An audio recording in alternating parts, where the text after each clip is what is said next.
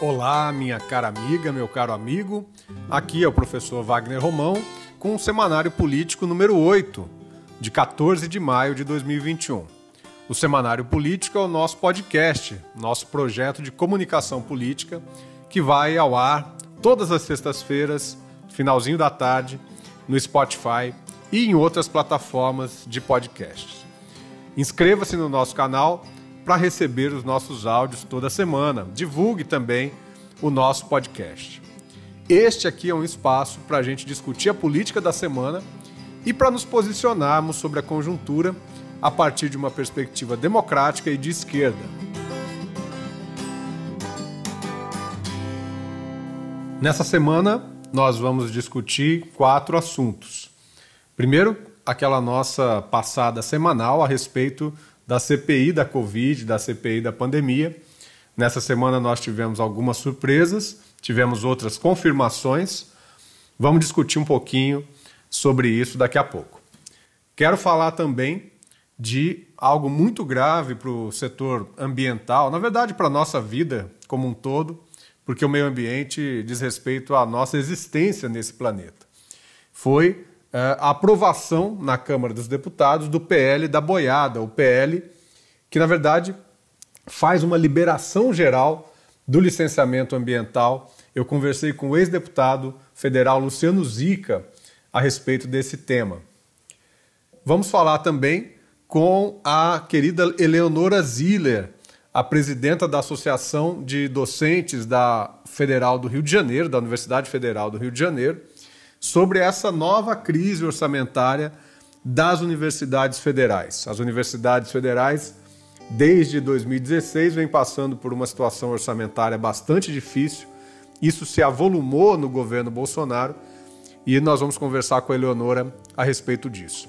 E por fim, para que a gente não fale só de notícias tristes que causam revolta na gente, eu vou comentar a última pesquisa da Datafolha, que saiu na quinta-feira, em que o Lula, presidente Lula, lidera a corrida eleitoral de 2022 bastante à frente de todos os outros candidatos e, inclusive, do atual presidente Jair Bolsonaro. Nessa semana, a CPI da Covid recebeu três novas testemunhas. O chefe, o diretor-presidente da Anvisa, o Antônio Barra Torres, o ex-secretário de comunicação da Presidência da República, Fábio Weingarten, e também o Carlos Murilo, que é presidente da Pfizer para a América Latina. O Barra Torres teve uma atitude muito interessante porque, embora seja amigo do presidente Bolsonaro, fez uma fala bastante crítica a todo esse negacionismo do Bolsonaro e também ao uso da cloroquina. Disse que tudo aquilo que o Bolsonaro vem falando é absolutamente contrário a toda essa. É, a tudo aquilo que a Anvisa tem preconizado nos últimos anos, especialmente com relação à Covid. Confirmou algo bastante grave, que houve sim uma tentativa de alteração da bula da hidroxicloroquina por meio de um decreto presidencial, algo que foi colocado ali na semana passada pelo é, ex-ministro Luiz Henrique Mandetta. O Barra Torres ficou famoso por aquela aparição é, junto ao presidente Bolsonaro no dia 15 de março, lá em, ainda em 2020, no início da pandemia, é, quando houve aquele primeiro enfrentamento do Bolsonaro é, a todas as medidas de contenção, de aglomerações e de uso da máscara, ele se disse arrependido de ter participado com o Bolsonaro daquilo que aconteceu naquele 15 de março. Antes tarde do que nunca, ainda bem que ele se arrependeu e acho que o depoimento dele na, na CPI foi bastante importante para mostrar esse antagonismo entre a Agência Nacional de Vigilância Sanitária, a Anvisa, e aquilo que pensa e faz o presidente Bolsonaro. Fábio Weingarten, por sua vez, se esquivou, né? assim como o ministro Marcelo Queiroga, também o Weingarten passou ali todo o seu depoimento se esquivando é, foi quase foi detido a pedido uh, do é, relator da CPI, o senador Renan Calheiros, mas o presidente da CPI, o senador Omar Aziz, é, não estava disposto a ser carcereiro, como ele mesmo disse. Né? Nós tivemos ali algumas, algum, algum momento de tensão, principalmente no final da sessão, quando o filhinho do Bolsonaro, o senador Eduardo Bolsonaro, foi tirar satisfações com o senador Renan Calheiros. Um cidadão honesto ser preso por um vagabundo como Renan Calheiros. Vagabundo é, você né? que roubou você dinheiro é um do pessoal. Você é um vagabundo. Peraí, seu gabinete. Vagabundo. Por favor, presidente. Você que é. Peraí, por favor. Se fuder. Teve um flagrante quebra de decoro. O chamou de vagabundo Aliás, esse é um termo que está na boca de muito bolsonarista por aí. Qualquer coisa para eles é vagabundo. O vocabulário deles realmente é bastante limitado. Então, esse termo serve para qualquer coisa. De fato, nós não morremos de amores pelo Renan Calheiros, mas ele tem feito um papel importante na CPI no sentido de buscar explicações e de fazer todas as questões que são necessárias para se tentar desvendar aquilo que ainda está submerso, mas que provavelmente torcemos para isso venha a aparecer ao longo desses meses de CPI. E, por fim, na quinta-feira, tivemos a presença na CPI do presidente da Pfizer para a América Latina, o senhor Carlos Murilo, que uh, reafirmou uh, a proposta que a Pfizer fez à presidência da República, ao governo brasileiro, essa proposta que foi feita ainda em agosto do ano passado e que previa a possibilidade do envio de 100 milhões de doses da Pfizer com a previsão do início da entrega para dezembro. Né? Esse pedido, essa, essa carta, que inclusive o, o Fábio Weingarten comentou no seu depoimento, que ficou ali dois meses passeando nos escaninhos da Presidência da República, do Ministério da Saúde e da Embaixada Brasileira em Washington.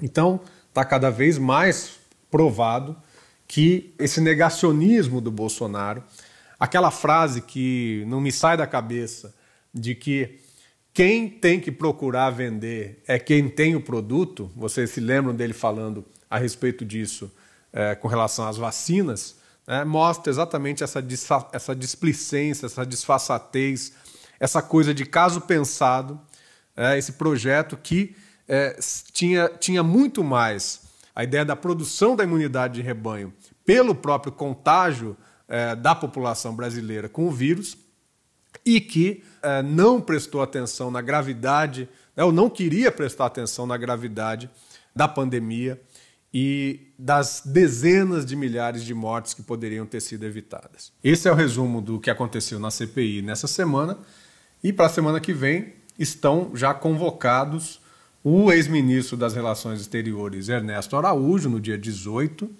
o ministro Fujão Pazuello, Eduardo Pazuello, que alegou que tinha problemas de saúde, de contágio, inclusive com a Covid, não participou quando foi convocado pela primeira vez, mas deve se apresentar, ao que tudo indica, no dia 19, eh, o ex-ministro Eduardo Pazuello. E no dia 20, a Mayra Pinheiro, que é médica dessas defensoras da cloroquina. Vamos ver ainda uh, o que vai acontecer, qual será o teor aí do depoimento dela e do conflito político que vai se instaurar na CPI.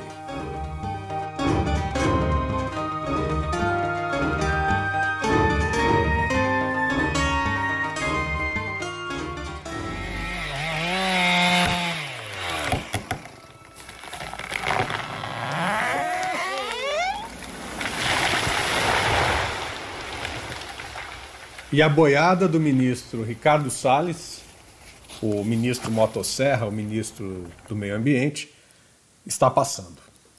Nós tivemos na quinta-feira, na madrugada da quinta-feira, a aprovação do PL 3729 de 2004, que foi aproveitado, foi feito um substitutivo desse projeto de lei, que alterou substancialmente a sua proposta original. Daqui a pouco eu vou falar com o Luciano Zica ex-deputado federal, a respeito disso.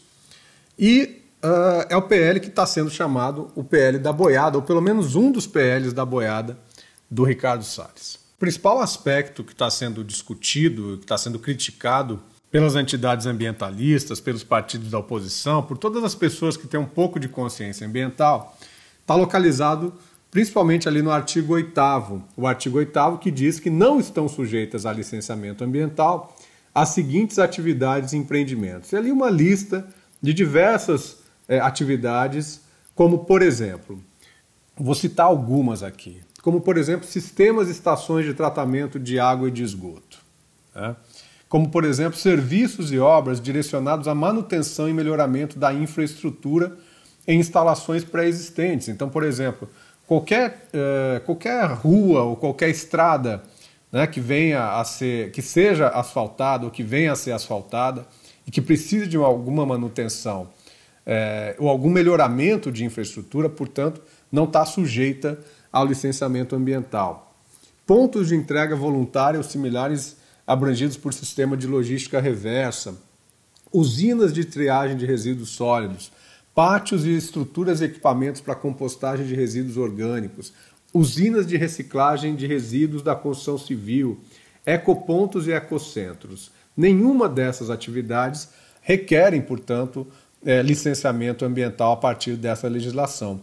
E mais do que isso, no artigo 9 há outras atividades e empreendimentos que também não estão sujeitos a licenciamento ambiental, como cultivo de espécies de interesse agrícola, temporárias, semiperenes e perenes, pecuária extensiva e semi-intensiva, pecuária intensiva de pequeno porte. O PL, enfim, é extremamente danoso para o meio ambiente no nosso país, estabelece uma licença autodeclaratória, que é uma figura criada exatamente para atender os empreendimentos de baixo impacto ambiental, que pode ser emitida automaticamente sem qualquer análise prévia é, do órgão ambiental competente.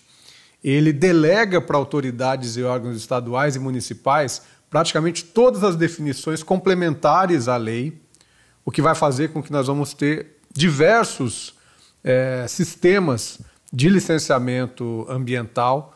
Cada município, cada estado vai poder ter praticamente um sistema próprio. Né? é, o que vai, claro, gerar aí toda uma corrida para atração de investimentos, para diminuição é, dessas licenças é, e, enfim, é, é, realmente passar a boiada do capitalismo, passar o trator do capitalismo sobre, os, sobre as nossas florestas, sobre as nossas, sobre as nossas matas, nossos rios, enfim, tudo aquilo que diz respeito aos nossos biomas. O atual relator do PL é o deputado Nery Geller, do Partido Progressista do Mato Grosso e que é vice-presidente da Frente Parlamentar da Agropecuária. E que é vice-presidente da Frente Parlamentar da Agropecuária. Então, todo esse campo político afeito ao bolsonarismo, né, que faz parte da bancada ruralista, é, que acaba dominando a Câmara dos Deputados, né, praticamente todos estão no chamado Centrão, obteve uma vitória importante, portanto, de 300 votos a 122, e isso é parte de toda essa lógica do liberou geral, que às vezes se manifesta pela, pela disfarçatez do ministro do Meio Ambiente ao liberar o desmatamento ilegal, o não reconhecimento de reservas indígenas, e que também se manifesta por essa agenda da degradação ambiental que tem sido capitaneada pelo Arthur Lira à frente da Câmara dos Deputados. Como eu disse, esse PL teve a sua origem lá em 2004, quando a gente tinha um cenário político absolutamente diferente, e a propositura do PL foi do deputado federal, à época, o Luciano Zica, que era deputado federal pelo Partido dos Trabalhadores, aqui da região de Campinas, e eu pude conversar com o Zica a respeito dessa situação é, do PL, da aprovação do PL nesse momento. Oi, Zica, bom dia. Obrigado pela tua participação aqui no nosso semanário político. Bom dia, Wagner Romão. Bom dia, ouvintes desse podcast, bem elaborado pelo Wagner. Para mim é um grande prazer usar esse espaço para debater um tema de relevância global, na verdade, mas com um grande impacto nacional, estadual e municipal, aqui no nosso querido Brasil.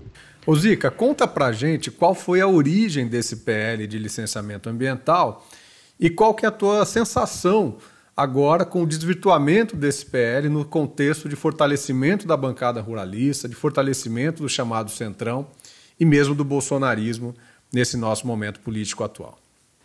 Quando em 2004 nós decidimos no a Frente Parlamentar Ambientalista, que eu coordenava naquela ocasião, a discussão e elaboração da regulamentação do artigo 225 da Constituição Federal, do seu inciso 4 parágrafo 1 nós nos reunimos numa grande frente de esquerda ambientalista para discutir as necessidades de maiores definições nas responsabilidades sobre a regulamentação, a, o licenciamento ambiental. E partimos do princípio fundamental, que aliás esteve presente no debate da lei da Mata Atlântica, que eu tive o privilégio de coordenar como deputado, debate sobre o impacto ambiental e a questão das fronteiras geográficas. Evidentemente, está claro que o impacto ambiental não conhece fronteira geográfica. Não há impacto num bioma que termine na fronteira de quem decide o que fazer com aquele seu pedaço de bioma. E essa lógica nos orientou na elaboração desse projeto, que pretendia definir o impacto no sentido mais amplo e responsabilizar os impactantes. Tanto é que assinamos esse projeto de lei, a grande parte da bancada do PT a bancada do PV, assina aí, assinam aí pelo PV o Edson Duarte e o Fernando Gabeira, deputados daquela época, e a grande maioria da bancada do PT. Ocorre que o projeto não, não tramitou naquela ocasião, foi impedido pela bancada adversária da responsabilidade ambiental e, posteriormente, a bancada ruralista, os especuladores imobiliários se apropriaram e acabaram por adulterar radicalmente a proposta, aprovando agora a abertura da porteira para passar a boiada, que era o grande sonho do ministro Salles. É com grande tristeza que eu assisto esse momento histórico, histórico no sentido negativo, porque cria a, a, a abertura da brecha para a destruição do meio ambiente no Brasil, com graves consequências em todo o sistema de licenciamento com grave impacto na questão ambiental, não apenas no Brasil. Então eu me coloco, Wagner Romão, ao seu inteiro dispor para debater esse tema e esclarecer essa questão que envergonha aqueles que defendem o meio ambiente no nosso país. Por isso, eu, Luciano Zica, ex-deputado federal pelo PT, me coloco à disposição para esse debate. Muito obrigado e parabéns pelo podcast. Zica, obrigado pelo teu prestígio aqui ao nosso podcast, ao nosso semanário político. Foi um grande prazer falar contigo. Vamos continuar acompanhando essa discussão, porque ela vai para o Senado e as batalhas continuam. Quero muito que você possa comentar aqui conosco.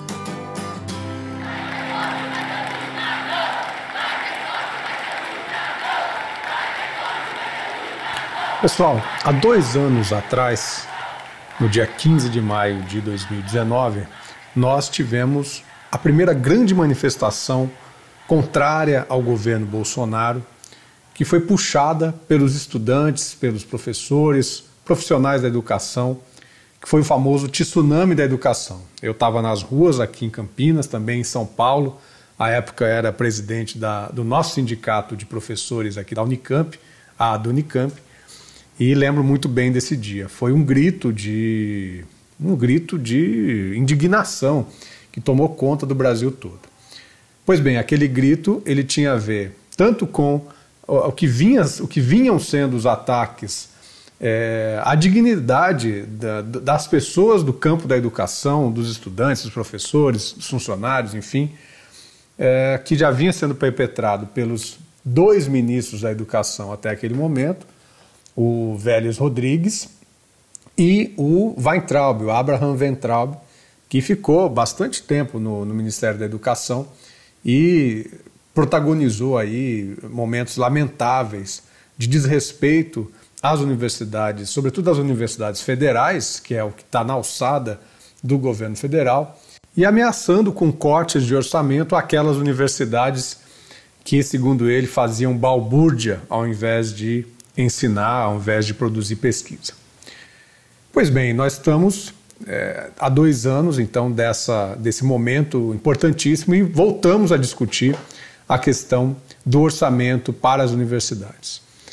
É muito importante dizer, pessoal, que entre 2003 e 2016 nós tivemos a criação de 19 novas universidades federais, de 44 passaram para 63, 179 novos campi, de 152 para 331. E com relação às vagas é, para as matrículas para os estudantes, nós tivemos ali é, mais 151 mil novas vagas criadas nesse período entre 2003 e 2016. A gente passou de um patamar de cerca de 109 mil vagas para 260 mil vagas entre os anos de 2003 e 2016. Esses dados são da tese da Aline Zambello, é, que é uma orientanda aqui do programa de pós-graduação em ciência política da Unicamp. É, nós então tivemos, atualmente, pessoal, nós temos cerca de 1 milhão e 300 mil estudantes nas 69 universidades federais do país. E o que vem acontecendo desde 2016 é que o orçamento para essas universidades federais vem sendo é, diminuído gradativamente, ano após ano, e hoje nós chegamos realmente no fundo do poço do que está sendo revertido para a educação em nível superior das universidades federais, com menos da metade, hoje nós temos menos da metade do orçamento do ano de 2016 para que as universidades possam funcionar. Em 2015, o valor nominal era de 7 bilhões e 864 milhões e hoje o que foi orçado é de 4 bilhões 512 milhões de reais. Se a gente colocar aí a inflação, então vai exatamente dar menos da metade é, do que foi previsto ali, do que foi colocado é, em 2016. Né?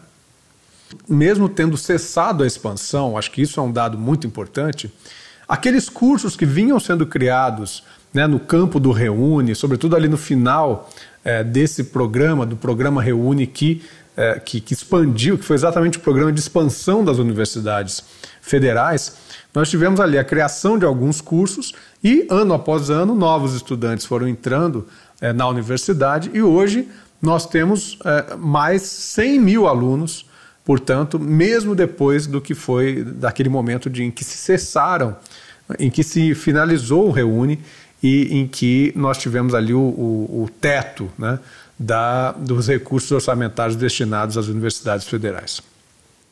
O que vem acontecendo na relação entre o governo Bolsonaro e o Congresso é algo que é extremamente danoso para o planejamento que as reitorias devem fazer, é, que é a aprovação da lei orçamentária anual em duas partes. Né? Então, a primeira parte é uma, uma foram 40%, 40 é, dos recursos foram orçados e não, não estão condicionados, né? e uh, é, 60% que estão ainda condicionados a um PL do Congresso Nacional que ainda tem que ser aprovado. E caso não seja aprovado, realmente nós vamos ter uma situação extremamente difícil para as universidades federais. A pressão é que o Congresso vote ainda nessa semana, se não nessa semana, na próxima semana, este PL que possa liberar esses recursos. Olhando para a Universidade Federal do Rio de Janeiro, que é uma das universidades mais importantes do país, né, há uma situação bastante grave. A reitora Denise Pires Carvalho, da Universidade Federal do Rio de Janeiro, tem vindo bastante uh, à mídia né, a, a, a declarar a, a, situação de praticamente uma situação falimentar né, do que, do, da Universidade Federal do Rio de Janeiro. Aqui nós temos a informação de que dos 299 milhões reservados para 2021 é, 152 milhões ainda dependem dessa suplementação do Congresso e que desse valor 41 milhões já foram bloqueados pelo governo federal. Né? Então a Universidade Federal do Rio de Janeiro viu que desde 2012 é, a universidade tinha ali naquele momento cerca de 773 milhões de reais como orçamento, e esse orçamento foi caindo até chegar a, aos 299 milhões de 2021. Né? Então, é, é, todo esse, todo esse, esses, esses custos relacionados à manutenção, serviço de segurança, limpeza, a manutenção do hospital da UFRJ, que é extremamente importante, né? os recursos que advêm também para pesquisa, inclusive a pesquisa é, contra para a descoberta da, da, da, das vacinas ou para a descoberta de remédios, medicamentos no combate à Covid, tudo isso está é, é, sob risco com isso que está acontecendo, com essa indisposição do governo federal para com as universidades federais. Eu conversei com a minha grande amiga e companheira Eleonora Ziller. A Eleonora é presidenta da Associação de Docentes da UFRJ, a do FEG. É, nós tivemos muito juntos nesse período de 2019, é, na luta pela, pela retomada do orçamento pleno para o funcionamento das universidades federais. E eu pedi para que, a, que a Eleonora pudesse dar um depoimento a respeito da situação da UFRJ nesse momento. Oi, Romão. Que bom poder estar aqui conversar com você. Né? Melhor ainda se a gente pudesse fazer isso presencialmente, mas infelizmente acho que ainda demora. Mas, assim, sobre essa questão do, dos orçamentos da universidade, principalmente das universidades federais, né? Porque não é um problema só da FRJ. Eu só queria, assim, é, ressaltar os aspectos que ficam um pouco é, para a população em geral, que eu acho que é com quem a gente precisa conversar para entender né, o, o que está se passando. Primeiro, porque a ideia de que a Universidade Federal custa cara é, vem muito incentivada né, por esse governo que nos ataca, ataca a instituição universitária. Isso é uma coisa nova que a gente nunca é, viu antes, mas principalmente essa ideia de que é caro. Isso já vem de muito tempo, né? Essa pressão sobre a universidade pública na relação professor-aluno. E esquecem, por exemplo, o caso da FRJ é muito emblemático porque são nove hospitais, né? O custo desses hospitais, que não são apenas sala de aula, é assistência para a população, é altíssimo. E nós temos mais de mil laboratórios de pesquisa, quer dizer, a instituição universitária, parte da sala de aula, é a rigor talvez a mais barata, né? O que de fato transforma a universidade em algo né, heterogêneo, complexo e caro, são as atividades de pesquisa que, no caso, no nosso caso, são muito diferenciadas, diversificadas e poderosas. A segunda coisa é que a gente está sempre convivendo com um orçamento insuficiente. Desde sempre a universidade luta por mais verbas e as pessoas podem achar que nós estamos, como nos outros anos, mais uma vez reclamando da falta de recursos. Mas, assim, é sempre bom lembrar que a gente chegava em setembro denunciando que, se não houvesse suplementação, não conseguiríamos fechar o ano. Isso é diferente quando a gente olha para julho e já não tem essa perspectiva, e quando o governo, antes mesmo do, do orçamento terminar, já contingenciou, já cortou e já bloqueou. Né? Então, assim, a situação que nós estamos vivendo hoje, ela é inédita, não é a mesma situação de sempre de insuficiência de recursos. A gente, de fato, corre o risco de não realizar as nossas tarefas. E aí, a última questão também que é importante, quando a gente pensa em nessa ideia de fechar as portas, como pode isso? É, uma, um dos problemas, uma, a raiz né, de um desses problemas está também na terceirização. Porque na década de 90, né, na no período Fernando Henrique, muitos cargos públicos foram extintos e tudo isso agora entra no orçamento de custeio, limpeza, vigilância, né, segurança, é, enfim, portaria. E se nós não temos esse orçamento para pagar essas firmas, a universidade pode fechar sim as portas por completa é, ausência de condições de trabalho, porque não tem luz, porque não tem é, condições sanitárias, não tem a limpeza, não tem uma portaria, um serviço de segurança. Quer dizer, as chamadas atividades meios, todas elas terceirizadas, e a luz e a água, enfim, é, privatizadas, isso tudo a gente é, gera um uma nova relação da universidade, que é pública, que vem de recursos públicos, com a sociedade. Então, assim, quando a gente perde dinheiro, o orçamento acaba em outubro, a gente consegue empurrar, as, as empresas têm que, têm que aguardar três meses ainda do pagamento e a gente pode rolar a dívida para o ano seguinte e a gente vai empurrando um déficit que vai caminhando e a universidade, apesar da insuficiência dos recursos, vai funcionando. Isso é uma coisa, mas se essa crise ela, é, ela eclode em julho, a gente não sustenta. É muito difícil, quer dizer, é, é, a universidade necessariamente vai ter prejuízos gigantescos. Imagina o que é uma situação de um biotério, de um laboratório de pesquisa que investe há anos na, na criação de determinados animais, né? seres vivos de um modo geral, e pode perder tudo isso com dois, três dias de falta de luz por falta de pagamento. A gente joga 10, 20 anos de dedicação, de investigação por causa disso. Isso sem contar que é cancelar uma, uma consulta no Instituto de Pediatria com um grande especialista, com um professor da medicina, alguém que está aguardando essa consulta há três meses, porque naquela semana a universidade fechou as portas porque está sem luz, está sem água, está sem condições de fazer suas consultas. Observa, o, o problema ele é realmente gigantesco, ele existe, o risco existe e é real. Enfim, era um pouco isso que eu queria falar. Desculpa, acho que eu me alonguei um pouco, mas é, é tão complicado falar disso tudo em pouco tempo. Mas eu acho que é muito importante, muito bom o seu trabalho.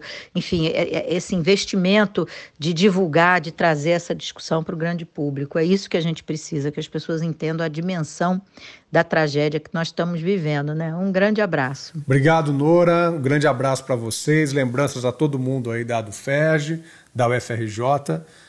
Estamos é, juntos nessa luta, vamos continuar pressionando e vamos voltar com mais notícias aqui na próxima semana sobre a questão das universidades federais, que é algo extremamente preocupante.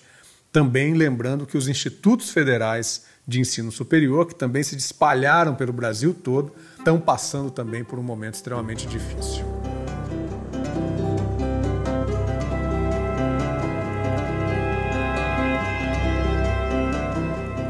Para finalizar o nosso semanário político dessa semana, eu quero deixar aqui uma mensagem de esperança.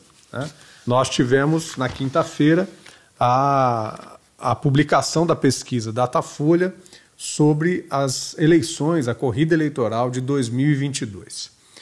Então, uh, eu vou fal falar aqui alguns dados, provavelmente você já deve ter visto essa pesquisa, mas acho que é importante ressaltar alguns elementos. Então, o presidente Lula obteve aí na resposta estimulada e única, né, quando aquele pesquisador apresenta alguns nomes para que a pessoa que está sendo pesquisada possa escolher, né, nessa resposta estimulada e única, Lula do PT tem 41% eh, das intenções de voto, Jair Bolsonaro, sem partido, 23%, Sérgio Moro, 7%, Ciro Gomes, 6%, Luciano Huck, 4%, João Dória, 3%, Mandetta, 2%, João Amoedo, 2%, brancos nulos ou nenhum, 9%, e não sabem, 4%.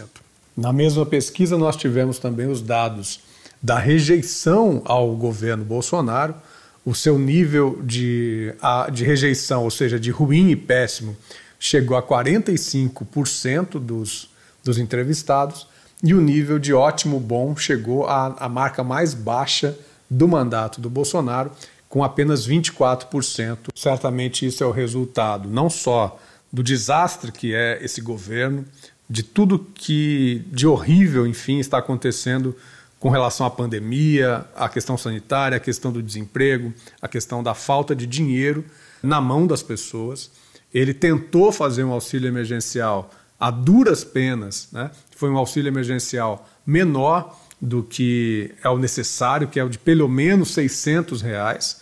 E certamente isso, sobretudo a população aí que ganha até dois salários mínimos, essa população certamente sentiu que quando precisar do Bolsonaro, ela não vai ter é, ele como presidente da República que ele deveria ser. Né? A pesquisa traz também que Lula é, é, o, é o mais citado como né, o candidato preferido à presidência da República, entre os moradores do Nordeste, ele atinge 56% de intenções de voto. Entre quem tem ensino fundamental, ele atinge 51%.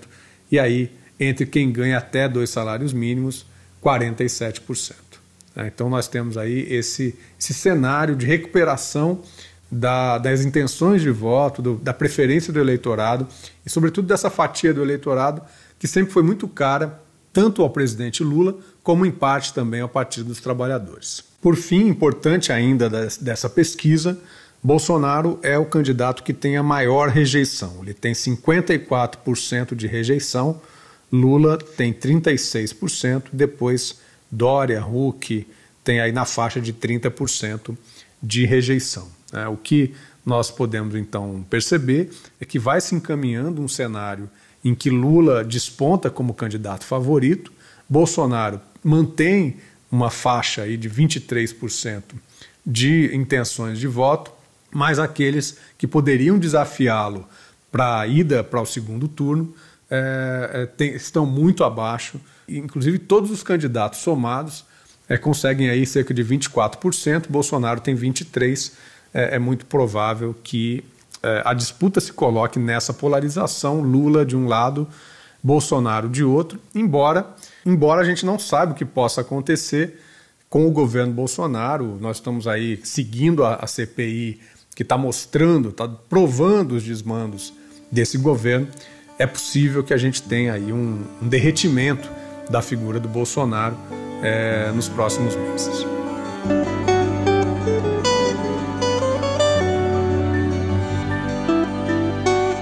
É isso, meu amigo, minha amiga. Nós ficamos por aqui no nosso semanário político número 8. Eu gostaria novamente de agradecer ao meu caro amigo César Pagan, que faz a edição final do nosso podcast direto da sua casa, em Amparo, e ao Vinícius Sampaio, que é o autor da nossa trilha musical que você escuta aqui conosco toda semana. Desejo a você um bom final de semana, que você se proteja, que você mantenha-se em casa, se possível, se não for possível, que se proteja ao sair para a rua. E te peço que divulgue o nosso podcast para que a gente possa chegar no maior número possível de pessoas, para que a gente possa discutir política e, mais do que discutir, ter um posicionamento crítico sobre o que está acontecendo, sobretudo na política brasileira hoje. Um grande abraço e até a semana que vem.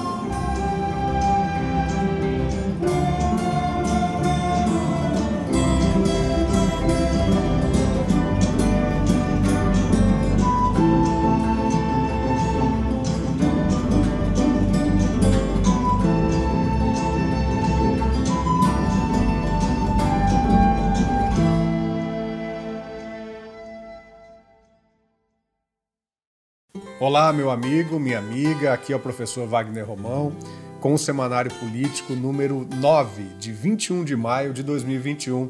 O Semanário Político é o nosso projeto de comunicação política que vai ao ar todas as sextas-feiras no Spotify. Inscreva-se no nosso canal, divulgue o nosso canal para os seus amigos e amigas e receba os nossos áudios toda semana. Este aqui é um espaço para a gente discutir a política e para nos posicionarmos sobre a conjuntura, sempre a partir de uma perspectiva democrática e de esquerda.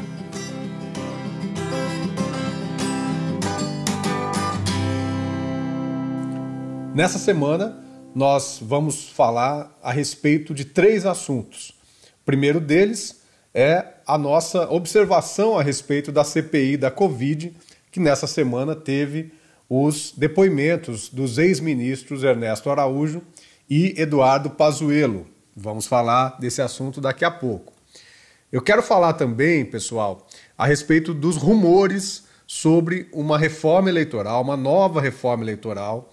De dois em dois anos, praticamente, a gente tem que falar desse assunto e eu vou comentar também nessa nossa edição do podcast. E por fim, Quero trazer para vocês um debate a respeito do Chile, do que está acontecendo no Chile em termos políticos.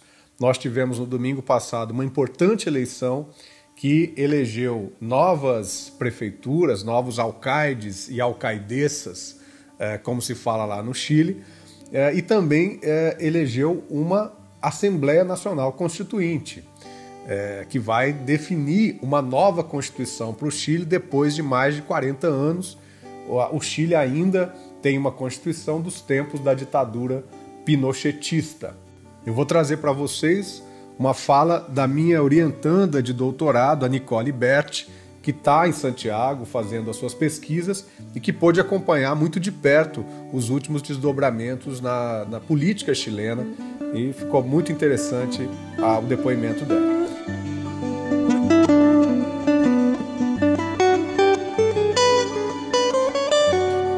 Relação à CPI, o principal aspecto a ser explorado com o ex-ministro das Relações Exteriores, Ernesto Araújo, diz respeito exatamente à relação do Brasil com a China e a todo o tensionamento que vem sendo feito com o país asiático desde, do, desde a campanha do atual presidente Jair Bolsonaro. É, a gente sabe que há uma contraposição de uma parte expressiva, talvez da totalidade do exército brasileiro, com relação à China, uma preferência por uma relação com os Estados Unidos na, na disputa geopolítica mais importante do mundo hoje, que é essa disputa entre a China e os Estados Unidos, e Bolsonaro e a sua, seus asseclas ali, os seus partidários e o seu ministério, é claro, tomou uma posição ideológica com relação a isso, o que colocou o Brasil numa situação muito difícil na competição com os outros países para o recebimento dos insumos para a vacina é, pra, que vem da China. Né? Quer dizer, a China é um grande é, exportador desses insumos. E é isso que foi questionado ao ministro, ao ex-ministro Ernesto Araújo na CPI. Por diversas ocasiões houve ali um tensionamento entre o Ernesto Araújo, com declarações contrárias à China. Ele se referia ao vírus ideológico, quando estava exatamente fazendo um artigo é, a respeito uh, da, do coronavírus. E, e, claro, né, embora ele não tratasse é, nominalmente da China, todo o pano de fundo é, que está colocado diz respeito a, essa, esse tensionamento do Brasil é, e dos Estados Unidos com a China. O próprio presidente Bolsonaro ainda na semana passada, insinuou novamente que o coronavírus teria sido criado de propósito na China e insinuou, inclusive, que isso tinha a ver com a busca pela elevação do, do produto interno bruto chinês, né, é, que seria aí uma consequência da venda de vacinas para o mundo todo.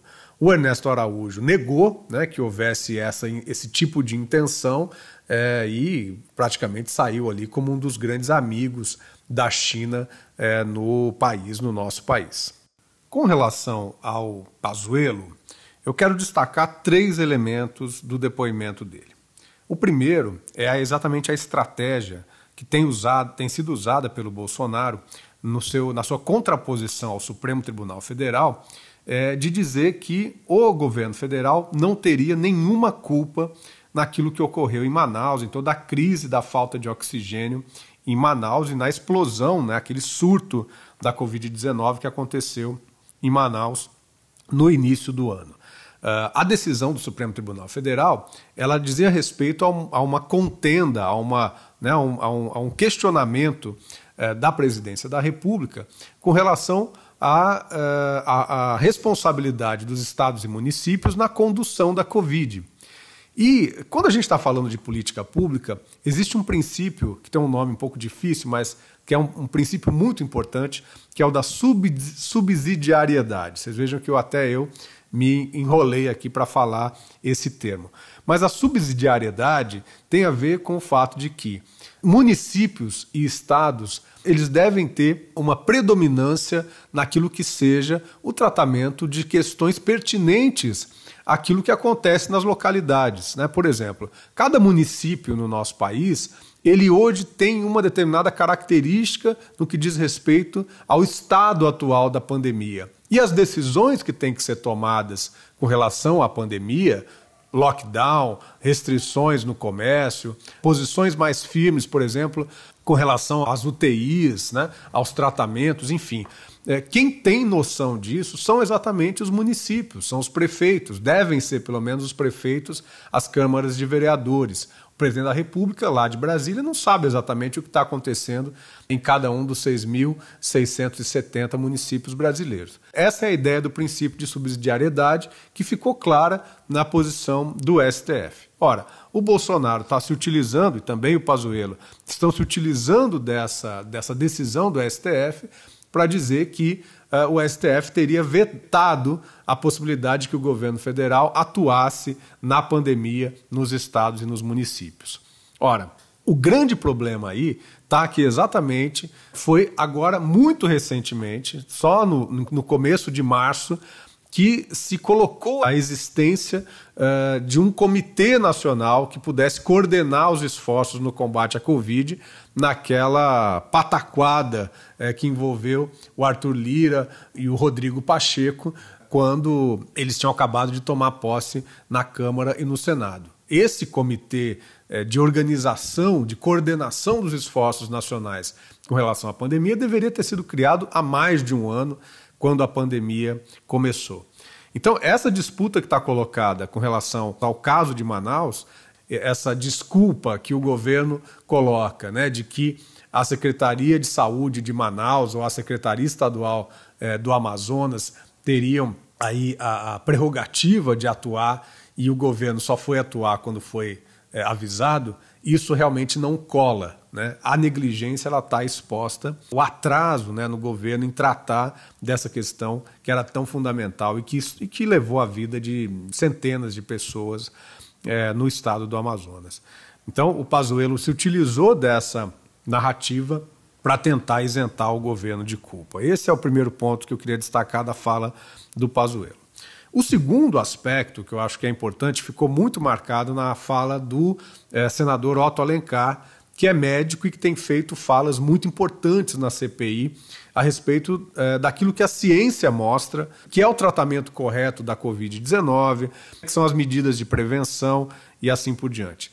O Otto Alencar fez uma fez perguntas exatamente para testar o quanto Pazuello conhecia da própria doença e do próprio coronavírus. E aí fica explícita também essa incapacidade, essa incompetência do ministro Pazuello em estar na posição em que esteve, ou seja, na direção do Ministério da Saúde.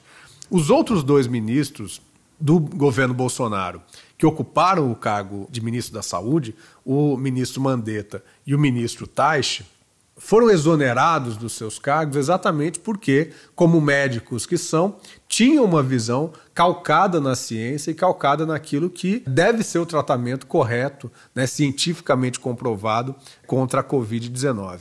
O Pazuello não é, não é, nada mais, nada menos do que um general que diz amém, né, que diz sim, senhor, para o presidente da República e para a sua teoria, que é, infelizmente, algo que acende a polêmica no país. Nós temos, infelizmente, ainda parte dos médicos que defendem o uso da cloroquina, do tal tratamento precoce, em nome da ideia de que mal não vai fazer, de que esse medicamento, se é que não cura a Covid, mal não vai fazer. Então se joga aí com o senso comum é, da população e de uma maneira absolutamente irresponsável, sem dizer que é, esse tipo de, de medicamento pode causar, sim, lesões no fígado causadas, portanto, pelos medicamentos.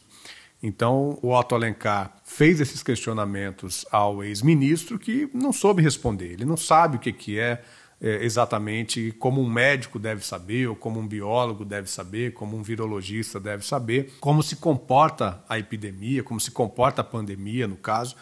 E fica, fica explícita aí é, esse absurdo da gente ter um general é, que se dizia um, um, um, especialista em logística, mas que não tinha a menor condição de estar ali naquela situação, naquele cargo que ele ocupou. E o terceiro aspecto, pessoal, que eu queria destacar é quando ele foi questionado pelo senador Randolfo Rodrigues a respeito daquela fala de que, quando ele apontou que havia a possibilidade muito imediata eh, de negociações para a importação da Coronavac, né, da vacina é, produzida pela China, e no dia seguinte o Jair Bolsonaro o contradiz, o desautorizou, e logo depois, no final de semana, veio aquela imagem, aquela, aquele vídeo, né, que todos vocês devem se lembrar, em que o Pazuello dizia que algo como quem manda é quem tem o poder e obedece quem tem juízo. Né? Então, de que ele era um mero obediente ali das, das determinações do presidente da República. E o Pazuello respondeu dizendo que aquilo era apenas uma posição de internet, ou seja, é, que aquilo não representava uma determinação oficial do presidente da República. Em outubro teve o famoso um manda, outro obedece. Isso não interfere em nada com o contrato. Então o que foi um manda, outro obedece? Isso aí é uma posição de internet, não tem nada com o contrato. Então o senhor está tá trazendo para cá, para a CPI, um fato novo. Qual? Ou seja, a palavra de um presidente da República. E de um não- ministro. Não, deixa eu lhe falar. Pois não, claro A que sim. palavra de um presidente da República e de um ministro de Estado da Saúde, em meio a uma pandemia, quando naquela altura nós tínhamos mais de 150 mil mortos em rede de, de televisão, de rádio, internet, em todos os meios de comunicação, não vale nada. Então, é, essa, essa fala ela mostra muito bem a encalacrada que nós estamos em termos de termos um presidente da República que é, fala para um determinado público. né? Ele não é o presidente de todos os brasileiros e brasileiras. Ele é o presidente de uma parcela cada vez mais minoritária do eleitorado, né? e vamos torcer para que essa parcela fique cada vez mais minoritária. É um presidente, portanto, que joga na confusão. É isso que a gente pode ver também com as falas dos senadores bolsonaristas, ainda fortalecendo a ideia do tratamento precoce, é, essas falas que viram é, depois é, é, peça de divulgação desses próprios senadores nas suas bases políticas bolsonaristas.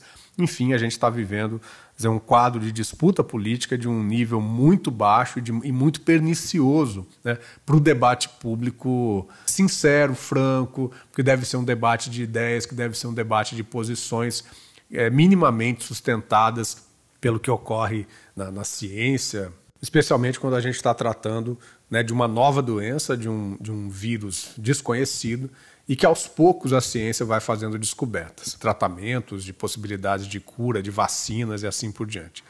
Então, é, nós estamos realmente vivendo um momento muito triste da história política brasileira.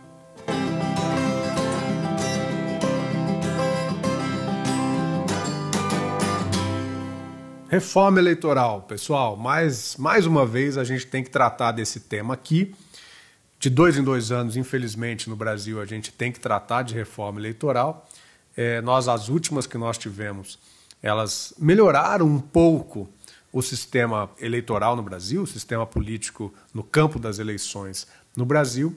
E o Arthur Lira ressuscitou um tema, ressuscitou uma PEC, a PEC 125 de 2011, que foi de autoria do deputado Carlos Sampaio, do PSDB, aqui do estado de São Paulo.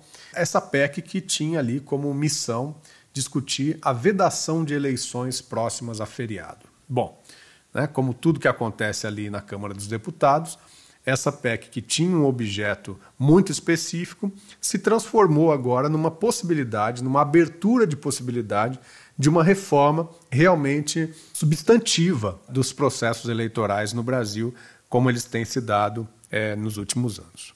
Ainda muito pouco se sabe a respeito de como vai eh, acontecer o andamento dessas discussões.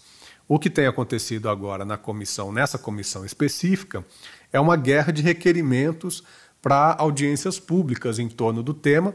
Então, cada partido, cada deputado e, ou deputada tem a sua prerrogativa, seu direito de propor nomes e de chamar a, a, a realização de audiências públicas em torno do tema. O problema é que, com essa maioria que está colocada do, do Centrão, né, e que ela orbita em torno de algo em torno de 300 a 350, às vezes 360 deputados, nós temos uma possibilidade grande de que ocorra essa tratoragem que tem sido a dinâmica da Câmara dos Deputados sob a presidência do Arthur Lira, não é?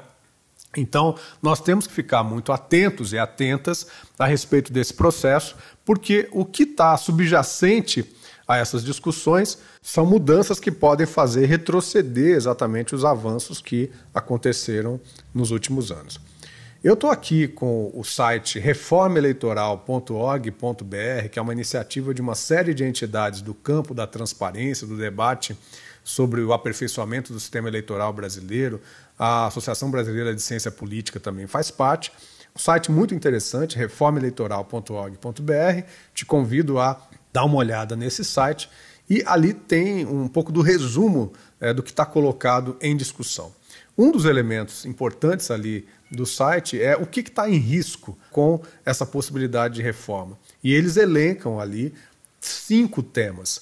Entre eles, a questão da volta do voto impresso ou em cédula, o que aumenta as chances de fraude, é algo que está na boca do bolsonarismo, é sempre nesse esforço de levantar dúvidas a respeito do processo eleitoral no Brasil. O Bolsonaro diz que inclusive na eleição de 2018, que ele venceu, houve fraude, ele diz que tem indícios, diz que tem indícios, não, diz que tem provas de que houve fraude, né? É sempre uma fala que vai deteriorando né, a confiabilidade no processo eleitoral brasileiro.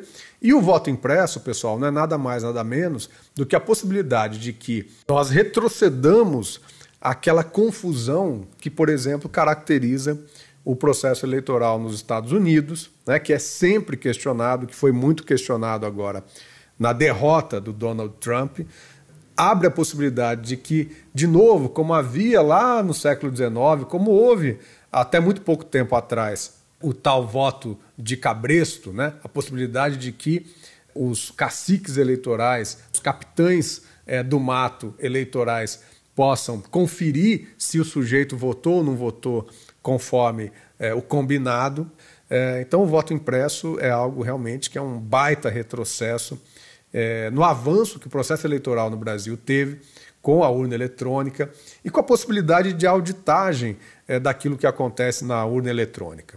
Todo processo eleitoral ele é passível de ser questionado e uh, também esse voto pela urna eletrônica é passível de questionamento. Né? Há possibilidades disso. O que o bolsonarismo quer é colocar a minhoca na cabeça das pessoas, questionando, portanto, a validade desse processo. Né? O, outra coisa que é muito importante é a possibilidade de que haja um retrocesso nos mecanismos de estímulo à participação de pessoas negras, de mulheres na política. Né? Nós tivemos aí, especialmente com, quanto ao financiamento nas eleições, né, decisões recentes que estabelecem que uma parte desse financiamento deve ser destinada às mulheres e às pessoas negras e, e a outras minorias né, na política, a comunidade LGBT e assim por diante. Isso há possibilidade também de que haja um retrocesso a respeito disso e é muito importante que se mantenham esses avanços. É, e por fim, uma, algo que eu gostaria de trazer também é a possibilidade do fim do sistema proporcional é, nas eleições e a instituição do chamado distritão, que seria é, como se cada estado brasileiro formasse um distrito eleitoral com a eleição dos mais votados, o que termina por, por fragilizar os partidos políticos, o que dificulta a renovação nos cargos, né, nos cargos de deputados federais, estaduais, até vereadores, a depender de, de como for a resolução, dificulta a diversidade, dificulta a representação das minorias na política. Então, isso pode também vir a aparecer nessa PEC que está em discussão na Câmara dos Deputados. A nossa expectativa é que essa reforma não aconteça, ou que a gente introduza elementos de, de, de valorização do papel das mulheres na política, sobretudo, Há uma discussão colocada também a respeito da paridade nas eleições, que as mulheres tenham 50% das cadeiras, ou seja, que homens e mulheres possam dividir igualmente as cadeiras nos parlamentos, mas isso encontra uma série de resistências. Isso seria, inclusive, algo que é tema do nosso próximo assunto. Foi algo que, que aconteceu no Chile nessas últimas eleições que definiram a composição da sua Assembleia Constituinte, da sua Convenção Constituinte, como nós já daqui a pouco vamos discutir com a Nicole Berti. Vamos acompanhar, esperamos que, que o relatório é, apareça o mais rápido possível, que essa decisão não seja uma decisão assodada na calada da noite, e que, mesmo numa situação mais difícil de discussão pública na pandemia, que uh, esse relatório traga mudanças uh, pequenas, mínimas, né, de preferência nenhuma mudança, para que a gente possa ter a consolidação de algumas regras e esperar que essas regras possam surtir efeito na disputa eleitoral no Brasil.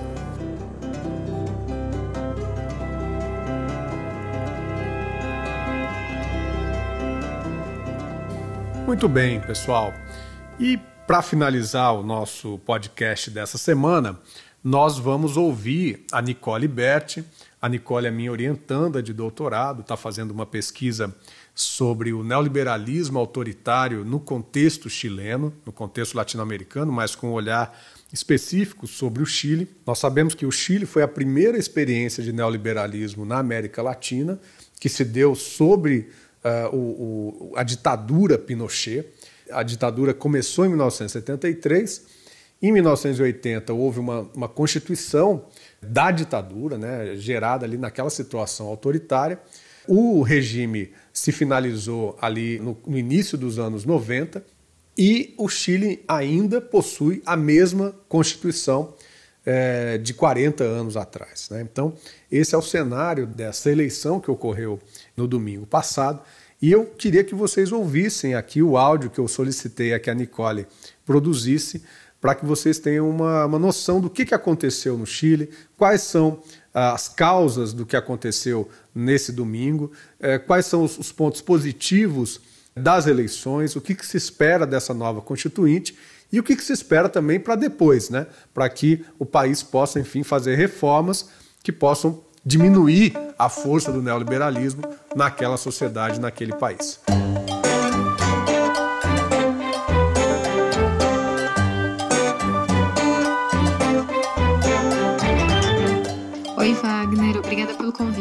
Fico muito feliz em poder falar um pouco sobre esse momento histórico que o Chile vive. Foi um privilégio para mim poder acompanhar todos esses processos de perto, desde as mobilizações de outubro de 2019 até as eleições da semana passada. Acho que é importante destacar que as eleições só foram possíveis em função de uma onda de protestos massivos. É, a revolta popular chilena, que foi chamada de estalido social, na qual amplos setores da sociedade chilena foram às ruas protestar e manifestar sua inconformidade com o modelo neoliberal que foi aprofundado no país ao longo dos últimos 40 anos. Essas manifestações se enfrentaram com uma escalada autoritária do Estado, que não conseguiu conter a revolta, mesmo acionando o exército para inibir as manifestações. E com o agravamento do conflito, a classe política precisou acudir a, um acordo, o chamado Acordo por la Paz, que previa um plebiscito sobre uma nova Constituição, que era a principal bandeira levantada pelos manifestantes como saída para a crise na qual o país estava mergulhado. Em outubro de 2020, os chilenos então aprovaram, por meio de um plebiscito por uma ampla maioria, né, 80% dos votos redigiam uma nova constituição, através de um órgão chamado Convenção Constituinte, que previa a eleição de todos os delegados para esse novo pacto político. Esse fim de semana, os chilenos foram às urnas e elegeram seus 50, 155 representantes é, para a Convenção Constituinte. Tem alguns pontos importantes que eu queria abordar sobre o resultado das eleições. Houve uma mudança sensível no perfil das pessoas eleitas, tanto para os governos municipais como para os delegados constituintes. É, acho que a juventude e as mulheres são a presença mais marcante dessa mudança. É, acho que é importante também destacar que muitos dos quadros dos movimentos é, secundarista e estudantil que protagonizaram a Revolução Pinguim em 2006 e as mobilizações pela gratuidade do ensino superior em 2011 assumiram cargos estratégicos, como as alcaldias, que são os governos locais aqui no Chile. Assim como várias mulheres que estiveram à frente das mobilizações feministas que ocorreram no Chile em 2018, na Maré Feminista, também se elegeram como alcaldessas e como delegadas constituintes, o que acho que significa um terreno muito fértil para o progressismo no próximo ciclo político do Chile. O resultado das eleições foi muito positivo também para o Frente Amplio, é, que é uma coalizão de partidos de esquerda, e para o Partido Comunista.